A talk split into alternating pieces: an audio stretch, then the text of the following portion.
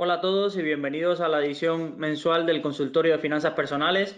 Primero que todo, disculpad porque lo hemos tenido que retrasar una semana de la fecha habitual que solemos hacerlo el primer miércoles de cada mes eh, sobre las 7.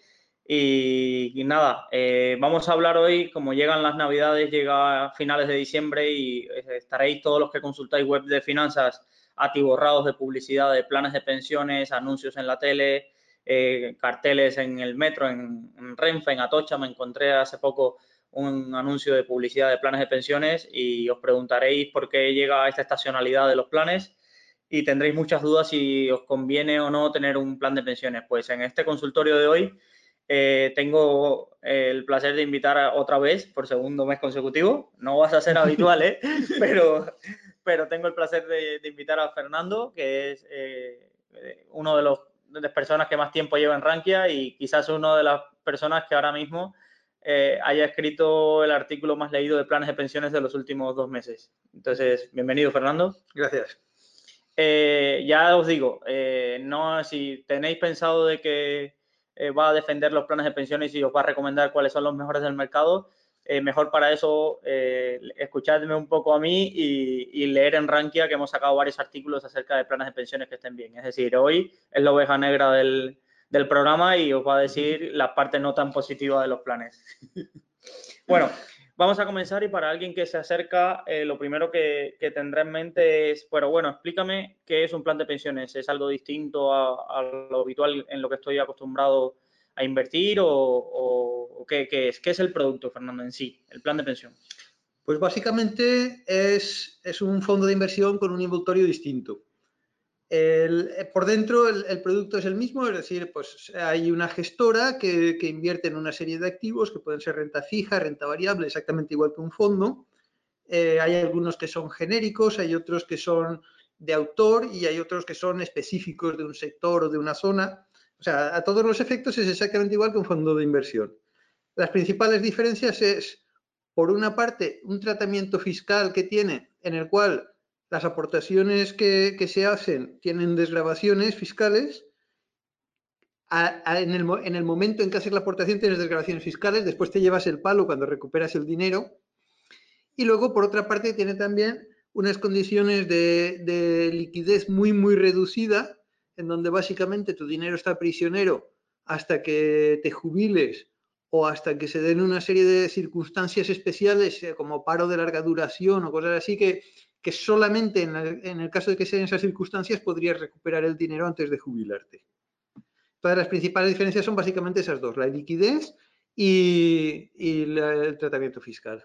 Entonces, básicamente, para que los usuarios que nos escuchen y es la primera vez que os acercáis a un plan de pensiones, lo que os están ofreciendo es un fondo de inversión, generalmente con unas comisiones algo distintas. Los planes de pensiones suelen tener comisiones algo distintas que, el fondo similar que invierta la casa, eh, con un cambio a cambio, eh, con unas condiciones de prima de liquidez, que es lo que le solemos llamar, de que no vas a poder sacar el dinero eh, a, no ser que ocurran las circunstancias especiales y con las características que, que podréis ver de la distinta fiscalidad que tiene según los territorios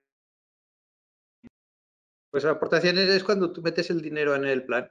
Normalmente, la mayoría de, o sea, las aportaciones, si a alguien le interesa invertir en un plan de pensiones, como si le interesa hacerlo en cualquier otro producto financiero, lo lógico sería ir haciéndolas según vas teniendo ingresos, el que sus ingresos básicamente vengan de, una nómina, pues lo, suyo sería que, tuviera todos los meses una pequeña aportación, ir, ir invirtiendo cada vez un poco de dinero, y el que los ingresos le vengan eh, pues de, cosas más irregulares, pues cuando tengas una entrada de dinero fuerte, pues entonces apartas una parte para, los ahorros de la jubilación, sea en, planes de pensiones o sea en cualquier otro producto.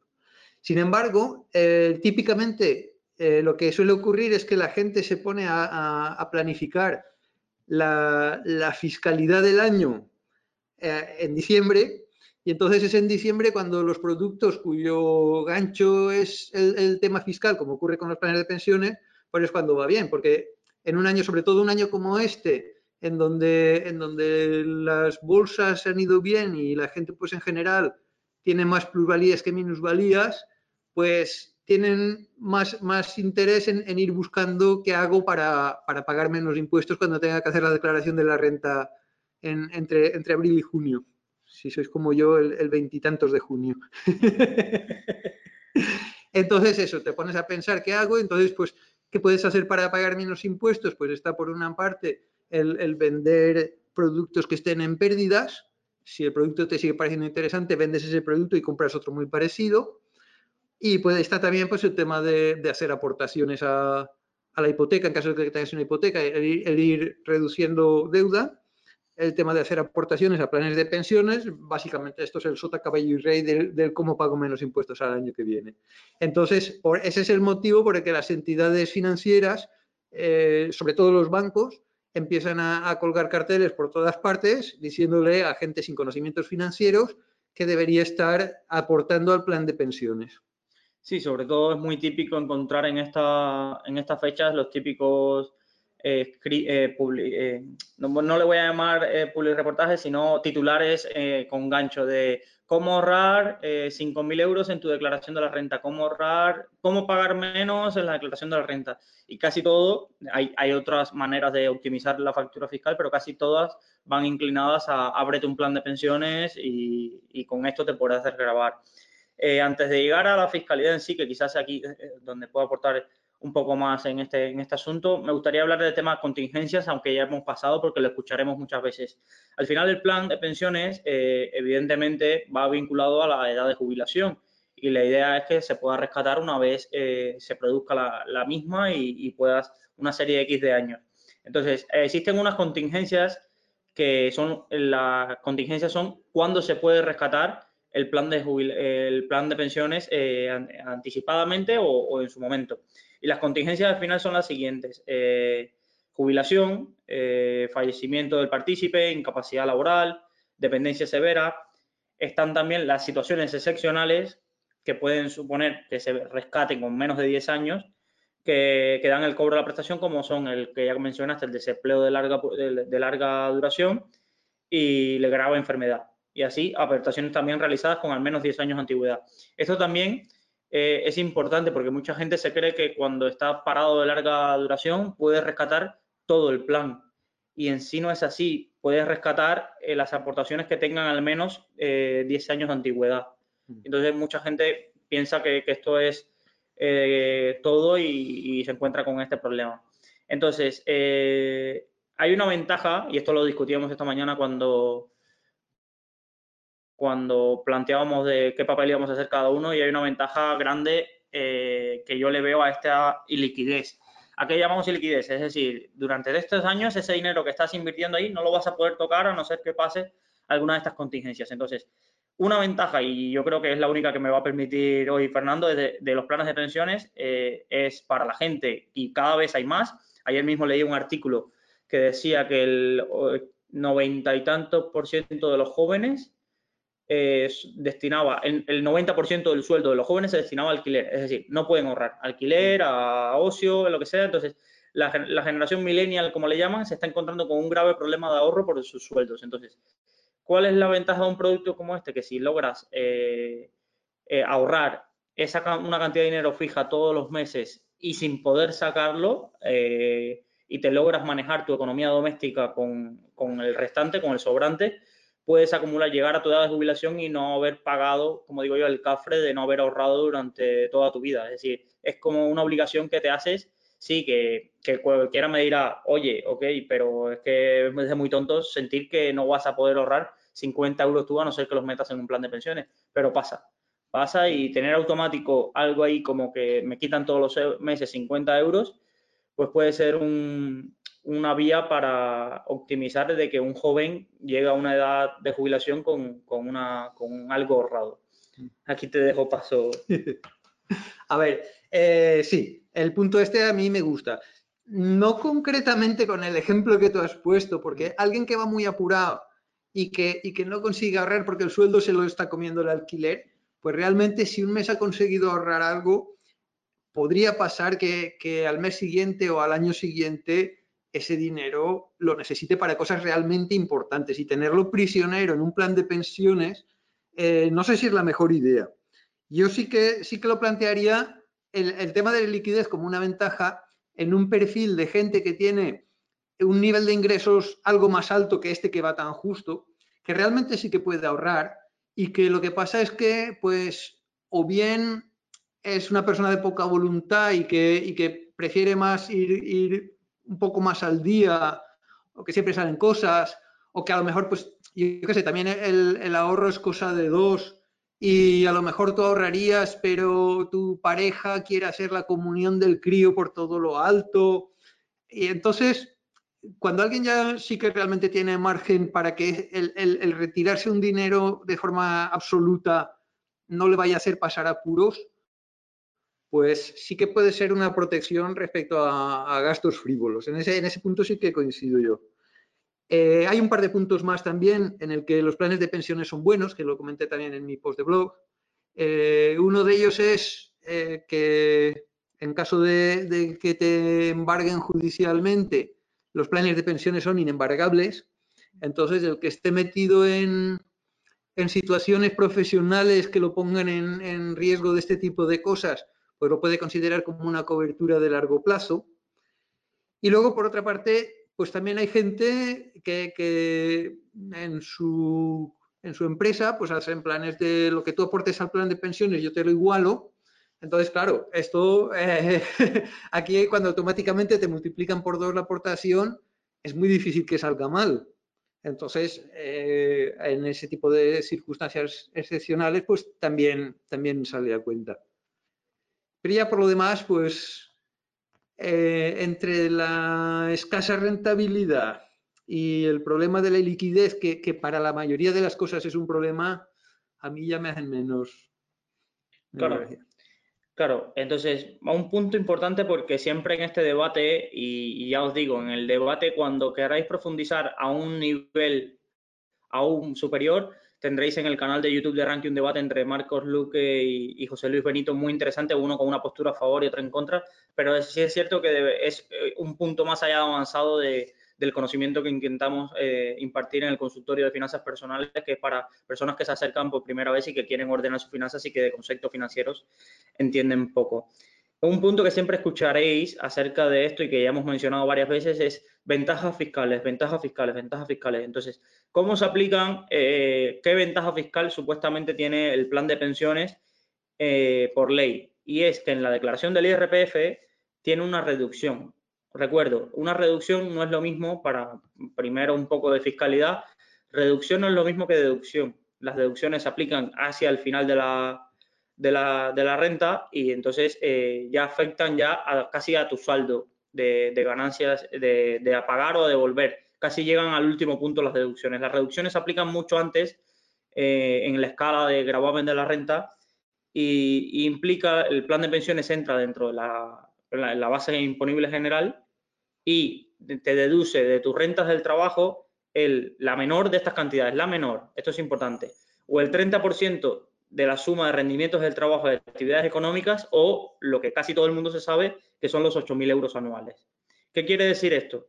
Que una persona que cobre de rendimientos del trabajo, vamos a pensar, eh, 15.000 euros, solo, y esto es uno de los grandes errores que se comete con los planes de pensiones, solo podría reducirse el 30% de esa cifra. Y esta cifra, esa cifra que da es bastante inferior a los 8.000 euros. Es decir, que haya aportado 8.000 euros a un plan de pensiones una persona que tiene 15.000 euros de, ingresos de rendimientos del trabajo al año eh, eh, es un error. Es un error, sobre todo si lo ha hecho pensando de que se va a poder eh, reducir toda esta cantidad. Entonces, ¿cuál es el límite más o menos? Los 24.000 euros. De 24.000 a 30.000 en rendimientos del trabajo, antes de quitarle otras reducciones y demás, equivalen más o menos a los 8.000 euros que te podrías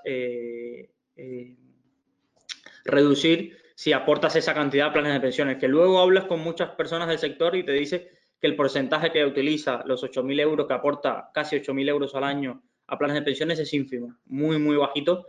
Eh, es decir, porque siempre está la discusión de que la gente se hace planes de pensiones por esto, pero que la media de aportaciones a planes de pensiones en España es bastante inferior a lo de los 8.000 euros anuales. Entonces, eh, aquí en un punto, pero para terminar con la fiscalidad, es la ventaja ahora la desventaja, una vez que te jubiles, como es de la parte negativa, se la dejo a Fernando que la cuente. bueno, yo en realidad no la voy a contar, Porque, a ver, una cosa es la fiscalidad que, que dicen ahora que hay y otra cosa es la fiscalidad que realmente vaya a haber el día que nos toque a nosotros. O sea, la gente ahora se está sacando cálculos en base a cuando me jubile lo que me retendrán será no sé cuánto, sí, pero eso es con, con lo que dice la ley hoy. El tema es que la ley que te aplicarán será la que haya vigente cuando tú vayas a cobrar y no la que haya vigente cuando tú hiciste la aportación. Entonces, eh, yo me temo que, que, eso va a tener tendencia a, a empeorar pues por un tema demográfico, simplemente pues, pues eh, la pirámide de población de España para cuando de aquí a 20 años va a parecer más una seta que una pirámide, entonces eh, la parte de arriba va a estar muy mal, el tema de las pensiones va a ser crítico, va a ser completamente insostenible, de lo cual derivo un punto importante. Cuando yo estoy hablando de que los planes de pensiones tienen muchos inconvenientes y tal, la alternativa a los planes de pensiones es ahorrar por otra vía más rentable, no es no ahorrar, porque vamos camino de, una jubilación en donde las pensiones que se están pagando ahora no se van a poder pagar porque es que no salen las cuentas, no es una decisión política de que determinado partido quiera o no quiera sostener las pensiones o quitarlas. Vamos camino a una reducción importante de las pensiones. Yo no sé si... Sobre todo el importe, porque mucha gente cuando habla del debate este de va a haber pensiones o no, es decir, el importe que se paga ahora de pensiones, seguro que no. O a lo mejor es por la edad, no sé, a lo mejor, a lo mejor dicen, pues bueno, el que quiera trabajar hasta los 75, a partir de los 75 se, se podrá retirar con la paga completa igual que ahora, y, y, el que no, pues lo mismo que, hace, que hacen ahora. Si te, si te, jubilas antes, pues por cada año antes, tanto menos que te toca. ¿Por qué vía reducirán el, gasto en pensiones? Eso yo no lo puedo saber. Pero lo que sí que está claro es que el que quiera retirarse a la misma edad que ahora no va a cobrar lo mismo que ahora. Porque es que no, no se puede, no, no es un tema de voluntad política, no, no, no salen los números. Entonces, eh, me, perdón, me he desviado del tema, pero es que es un punto que realmente había que hacer hincapié. El tema es, cuando yo me vaya a jubilar, para lo cual probablemente falta mucho, pues habrá la legislación que haya. Por la tendencia esta de, que las pensiones no serán sostenibles, pues de alguna manera, o sea, o sea por, una parte irá con la tijera hacia, hacia lo que pagan y por otra parte irá también pues, a incrementar los ingresos vía otros impuestos tal. Y a ver, yo intuyo que, que sobre todo si, el gobierno que hay entra un poco más en un corte de izquierdas o algo de esto, podrían considerar que el que ya tenga pensiones privadas, a lo mejor no necesita tanto las públicas. Y entonces, mm, por ahí tienes una, vía muy cómoda para atacar con la fiscalidad de, los planes de pensiones que, que tenemos ahora. Pero no solo eso, también hay otro tema.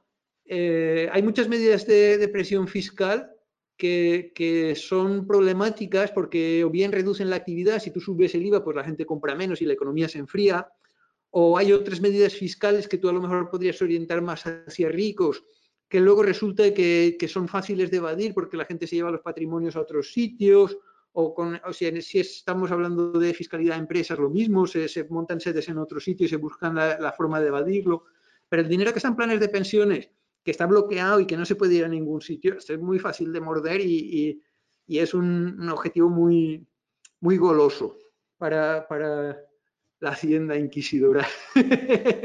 Entonces, a ver, la fiscalidad que hay ahora, pues es básicamente que tú puedes hacer recuperar el dinero o en un golpe o, o en forma de renta periódica a lo largo de los años. Si tú la recuperas en forma de renta periódica a lo largo de los años, el tratamiento fiscal que hay ahora mismo es razonablemente bueno. Si la recuperas de golpe, eh, tienes una base imponible muy alta, entonces tienes unos tramos de IRPC muy altos y entonces te llevas el palo fiscal y, se desvanece el supuesto atractivo final que esto tenía antes. Entonces, ¿qué es lo que pasa? A ver, para alguien que, que lo recupere poco a poco, la fiscalidad sí que sería favorable a la hora de recuperarlo, pero claro, eso depende de muchos supuestos. Por una parte, el que tú lo sepas, porque aquí estamos hablando a, gente que, se interesa por finanzas y tal, pero todos esos carteles que ponen en los trenes y en los autobuses y en las ventanillas van dirigidos a gente que, no sabe de finanzas que a lo mejor no tienen ni idea de que, de que es más conveniente recuperarlo poco a poco en vez de de golpe. Luego, por otra parte, está el tema de que tú realmente, además de saberlo, quieras. Porque, lo necesites. Claro, tú, puedes, tú puedes estar en, una situación de necesidad, puedes estar con, problemas de salud y, querer decir, pues oye, para lo que me queda lo quiero disfrutar ya. Puedes tener circunstancias personales que ahora mismo no somos capaces de anticipar. Entonces puede ser que tú, aunque sepas que, que fiscalmente es peor, pero tú quieres recuperarlo ya, porque quieres gastarte ya el dinero. El dinero es mío y lo quiero ya.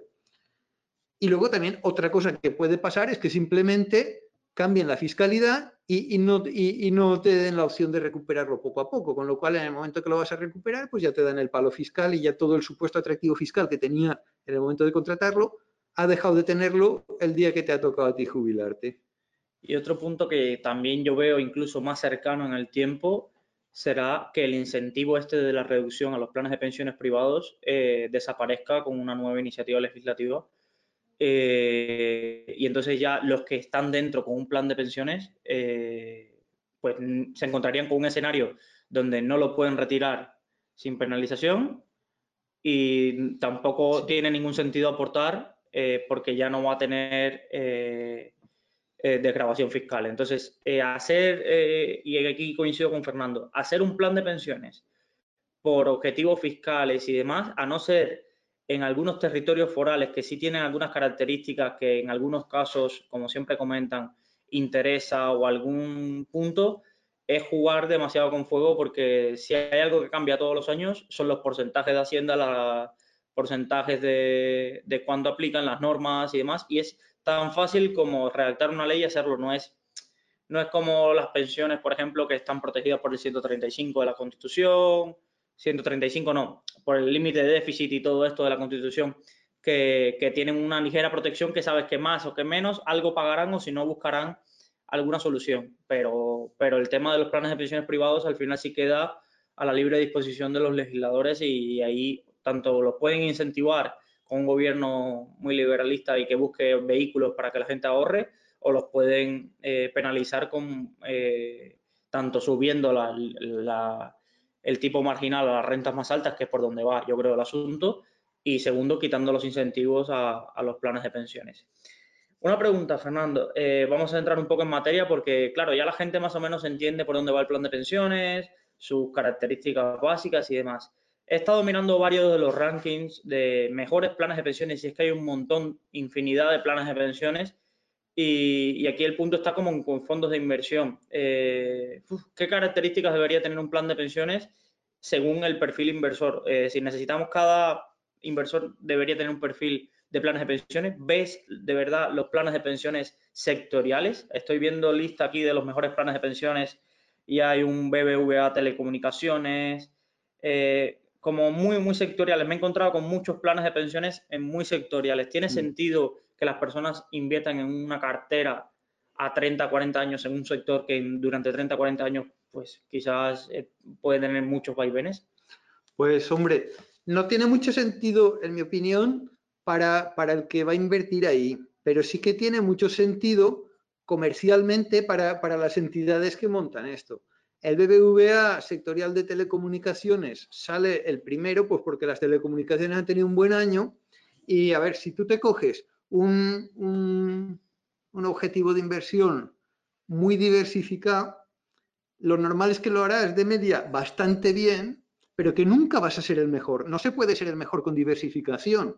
Entonces, en la medida en que tú generes productos de, concentración de riesgo, sea por países, sea por sectores, sea por lo que sea, eh, puntualmente vas a estar saliendo en los rankings como el mejor o como el peor pero, pero normalmente el que se mire quién ha sido el mejor del año pasado, se va a encontrar un producto con un nivel de riesgo muy por encima de la media, que, es el caso de, sectoriales de estos.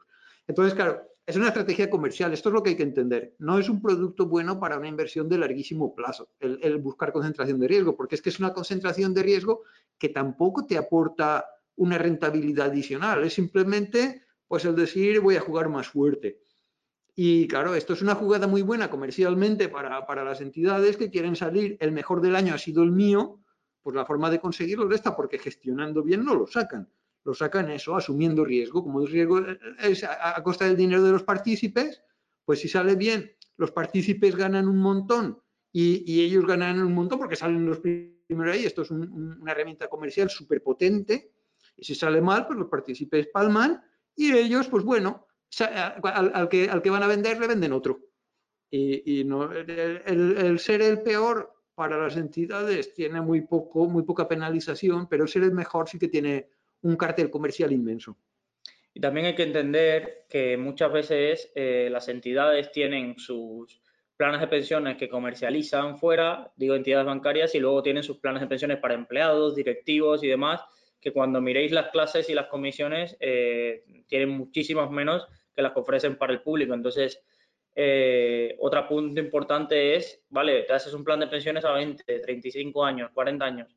¿Cuántas comisiones te habrás dejado por el camino pagando un plan de pensiones caro eh, en el mercado? Entonces, aquí otro punto y que se ha revolucionado sobre todo y que se empieza a hablar este año es el del, de los costes que tiene hacerte eh, un plan de pensiones y ha aparecido una alternativa que son los planes de pensiones indexados es marketing, eh, tiene sentido a largo plazo, juegan con ventaja eh, al partir con menos comisiones, qué estructura de cartera te suelen hacer un plan de pensiones, se diferencia de las carteras que ya te haces tú como fondo de como, como si inviertes en ellos en un robo advisor.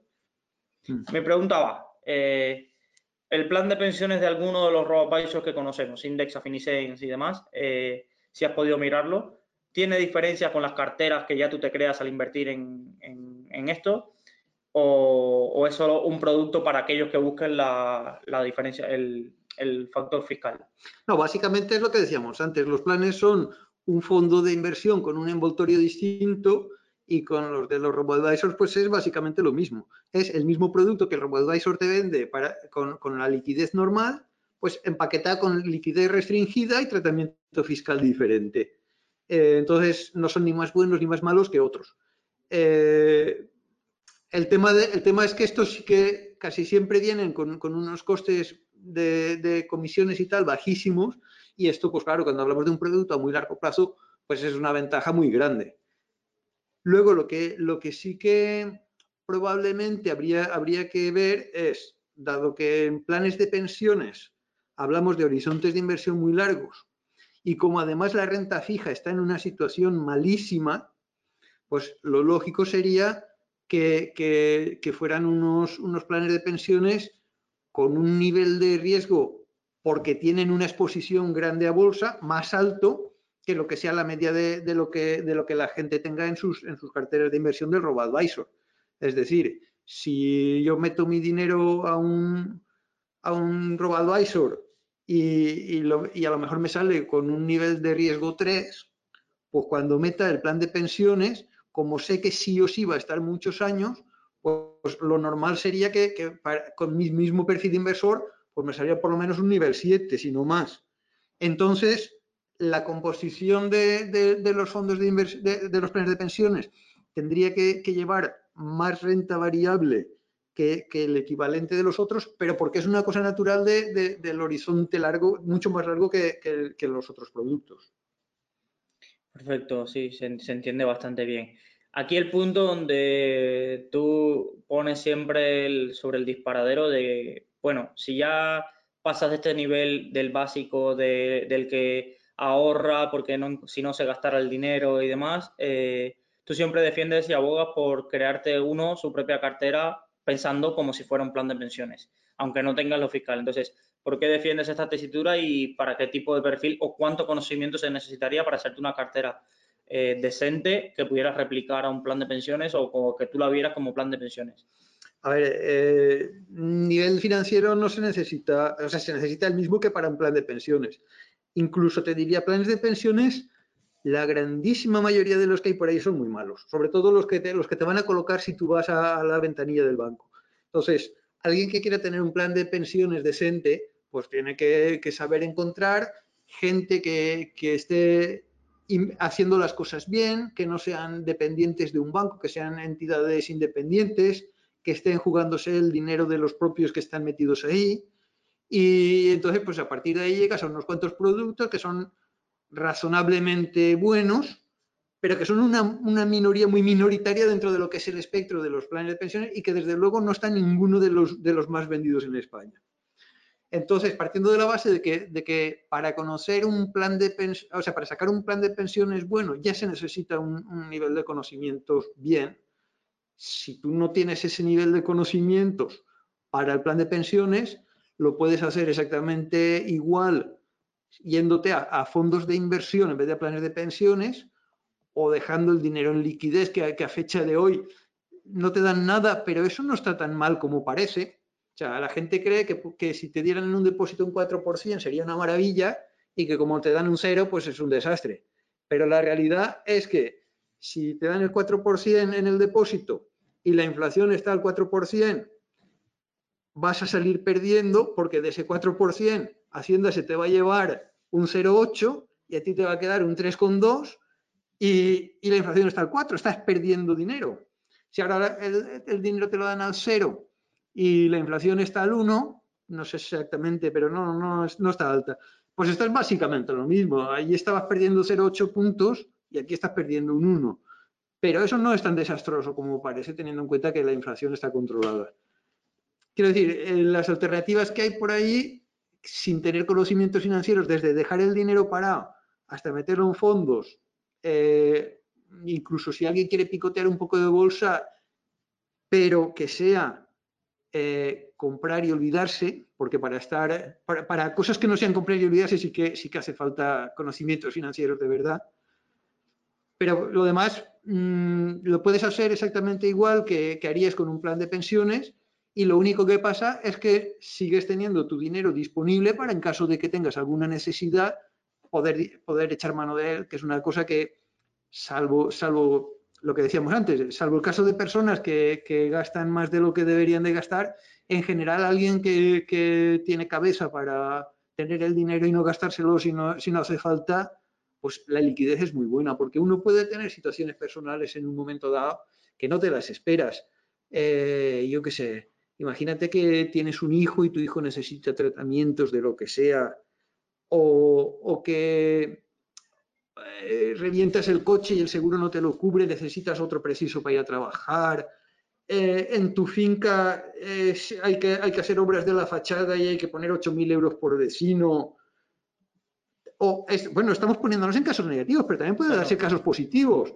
Me sale la oportunidad de montarme un negocio que tiene mucho potencial, eh, en la casa del lado de, la mía la están vendiendo por un precio muy bajo porque, porque 10 años después pues el mercado inmobiliario se ha venido abajo y ahora podría comprar un piso que me encantaría tener para, para dárselo a mi hijo. Oportunidades de inversión, eh, llega, llega el día que la bolsa ha caído muchísimo o, del sector que sea. En cualquier momento te puede salir una oportunidad que si tú tienes el dinero pues la puedes aprovechar y si no, no. Entonces, el, haber metido el dinero en, un plan de pensiones te lo deja indisponible. También hay que hablar mucho, que es una cosa que se me pasó en mi post, de los porcentajes. Porque si alguien tiene un 10% o un 5% de su cartera en un plan de pensiones, pues el, el, no poder disponer de ese dinero no le va a suponer mucho problema en caso de que le salga una oportunidad o una necesidad. Pero si alguien el grueso de su ahorro lo va metiendo en el plan de pensiones, pues si tiene un problema no lo va a poder resolver con ese dinero, salvo que sea de los, de los pocos de la lista que sí que lo permiten. Y si tiene una oportunidad, pues también se, la va a perder porque no, va a poder disponer de ese dinero. A mí hay algo y es una reflexión que ahora hacía mientras comentabas que siempre me, genera, eh, no decir desconfianza, pero me hace reflexionar y me digo, cada vez que escucho a un gestor hablando, y siempre le hacen la típica pregunta, bueno, entre los productos de la casa, ¿cómo inviertes tú? ¿Qué porcentaje tienen? Siempre te habla de, tengo un 10, tengo un 20, tengo un 30 en los diversos fondos. Y nunca me dicen, tengo un 10 en el plan de pensiones de mi fondo. Mm. Entonces ya esto me da a entrever de que entre sobre todo las gestoras eh, pequeñas o medianas eh, que tienen productos de calidad en fondos de inversión, que muchas veces sacan el plan de pensiones más por un tema de que algún, que algún cliente o partícipe lo necesitará o lo querrá por temas fiscales y es un buen gancho para que lo tenga, que porque ellos mismos crean que es un producto adecuado y que necesitan dedicarle eh, la misma atención o el mismo, o para ellos mismos es interesante tenerlo. Siempre hablan de nuestro dinero lo tenemos en fondos, en los fondos, pero nunca mencionan el, lo tenemos, tengo un 10% en el plan de pensiones para mi jubilación y nada. Evidentemente, las condiciones económicas que pueda tener un gestor de fondos no es la misma que la que puedan tener sus partícipes en el 90% de los casos. Mm. Pero bueno, es, es, algo que me, ahora pensando en varios de los fondos muy conocidos, de que nunca mencionan de que tengan algo en el plan de pensiones no son los que no mencionan que tengan algo, es que cuando se ponen a, hablar de los resultados que han sacado en el trimestre, también si nombran el plan, lo nombran en lo último. En general, el plan de pensiones siempre lo consideran el hermano pobre. De todas maneras, estamos hablando justamente del nicho de los mejores planes de pensiones. A pesar de que sus propios gestores no le tengan demasiado cariño, pero al final tampoco hace falta que le tengan cariño, porque una vez que tú has hecho el análisis para el fondo, luego en el plan solo tienes que comprar lo mismo y ya está. Entonces tampoco, tampoco es mucho problema. Yo, porque, porque tengan el dinero en el fondo y no en el plan, pues lo único que te indica es a lo mejor que, el tema de la iliquidez lo valoran correctamente y, huyen del plan porque, porque no les gusta tener su dinero bloqueado, pero no, yo no, valoraría que, realmente no crean en su plan, porque al final eh, su plan y su fondo son, son hermanos gemelos, son como, como un espejo del otro. Sí, pero también yo creo que, es, cierto, ¿eh? las posiciones que se compran para el fondo luego se replican en, los planes de pensiones y son casi similares. Pero también está un poco el componente psicológico, es decir, mucha gente de las que invierte en fondos aceptaría, de los que está dispuestos a invertir en fondos, acepta una caída de un 20% mal, la lleva mal, porque todos llevamos mal, un 15% en un fondo de renta variable lo asume, pero que un plan de pensiones te caiga un 15%, eh, sabiendo que no puedes tocar el dinero, pues a ver, eh, psicológicamente sería mejor porque supuestamente si ya confiaste en ese gestor, ok, pero, pero yo no, en la foto no queda tan bien. La psicología es curiosa, es que, es que realmente es, así como dices, pero en realidad debería de ser al revés, porque el dinero que está en un plan de pensiones es a larguísimo plazo y que tenga baches a, a muy corto plazo, pues es mucho menos significativo que un dinero que yo tengo en fondos que a lo mejor eh, lo puedo querer recuperar cuando pase algo. Este sé que aunque quiera recuperarlo cuando pase algo, no voy a poder. Entonces es un sitio, el, plan de pensiones es un sitio ideal para tener un nivel de riesgo más alto que otros y bueno, el nivel de riesgo a veces se traduce en caídas, y, pero debería de ser una cosa que, que, se asumiera mejor que en otros productos que, que a lo mejor siendo más líquido, pues la caída me viene más mal porque a lo mejor yo necesito el dinero justo en el momento malo. Con el plan no pasa eso. Yo no, si necesito un momento malo, como si lo necesito un momento bueno, no lo voy a sacar. Así que las caídas deberían de ser tomadas con, más calma en un plan de pensiones, siempre que se haya cogido un plan de pensiones con un nivel de riesgo alto, claro. Porque si hablamos de caídas en, en un plan de pensiones que está en renta fija, yo comprendería mucho que la gente se lo tome mal. Y ojo, que no es descabellado, mm. porque con los tipos de interés al cero, si, un plan invierte en renta fija a largo plazo, porque las de corto plazo están dando rendimientos negativos, la renta fija de largo plazo es la que más va a caer cuando suban los tipos. Entonces, a mí no me cuesta nada imaginarme en un escenario de subida de tipos planes de renta fija cayendo un 10, un 15%, y entonces a la gente ahí sí se le quedaría cara de sorpresa y de desagrado de decir cómo es que mi plan de renta fija ha caído esto. Y es un escenario que podría ocurrir. Y, pero si, hablamos de renta variable, pues si la bolsa cae, que tu plan caiga, no debería ser algo tampoco demasiado... Es, un escenario normal y que, tiene que ocurrir varias veces a lo largo de la vida de, un trabajador hasta que se jubila. Exacto. Eh, pues nada, es un tema interesantísimo. Eh, seguramente generarán muchísimas dudas. Eh, os dejo, como siempre, mi mail, luisangel.com. Me pueden encontrar por el foro a Fernando en su blog también. Y sí os recomendaría cosas básicas. Si queréis seguir aprendiendo de planes de pensiones para un nivel muy básico, podéis consultar el blog de Juan Díaz. Es un, un, inversor particular que ha decidido compartir lo que poco que conoce o mucho que conoce acerca y lo que ha averiguado sobre el tema de una forma didáctica en vídeos y para alguien que no tenga ni ideas, la verdad que, que explica muy, muy bien planes de pensiones y cómo invertir. Luego, como os digo, si queréis dar el siguiente paso, tenéis muchísimo material en la hora y media que estuvieron Marcos Luque y José Luis Benito, creo, eh, debatiendo acerca uno a favor y otro en contra de, los planes de pensiones. Y luego, eh, ya si os gusta la polémica, pasaros por el blog de Fernando, leer sus artículos acerca de la visión que da de acerca de las pensiones en España y, y los planes en, en, su último artículo que escribió. Y ahí podréis encontrar puntos a favor y puntos en contra del mismo y, y debatir, que al final es lo que estamos en, en, el conocimiento que se comparte y que se debate, seguramente está más la verdad que, que en otro. Muchísimas, eso, muchísimas gracias, Fernando. En el de enero seguro que no te robo tiempo, que, que vais hasta arriba y soy yo que voy robando tiempo, buscaré algún otro colaborador y en enero siempre son temas más de, bueno, en qué invertimos en 2020, cosas así que suele quedar bien o, o demás, o cómo enfrentamos el año. Y desearte gracias por venir, felices fiestas a ti, a tu familia y que 2020 en inversiones sea mejor que de 2019, que entonces ya sería va, muy bueno. Eso va a estar difícil. No, pero a ver, a ver, ya que si me permites, antes de cerrar esto, yo sí que quería cerrar pidiendo a la gente que, que tengan presente el tema de, de, ahorrar para la jubilación, sea con planes de pensiones o sea con otras vías. Yo probablemente recomendaría más otras vías, pero sea como sea, tener presente eso, que lo, más importante es que cuando llegue la jubilación, el que haya podido guardarse algo va a estar mucho mejor que el que no. Muchísimas gracias a todos, felices fiestas. Eh, escribid, no tengáis miedo de escribir las consultas, eh, tener un poco de paciencia, las respondo en el tiempo que puedo, eh, que soy uno solo y llevo mil cosas pero escribid, escribid y que si no tengo las respuestas os guío a quien pueda encontrarlas. Un saludo, felices fiestas y nos vemos en enero.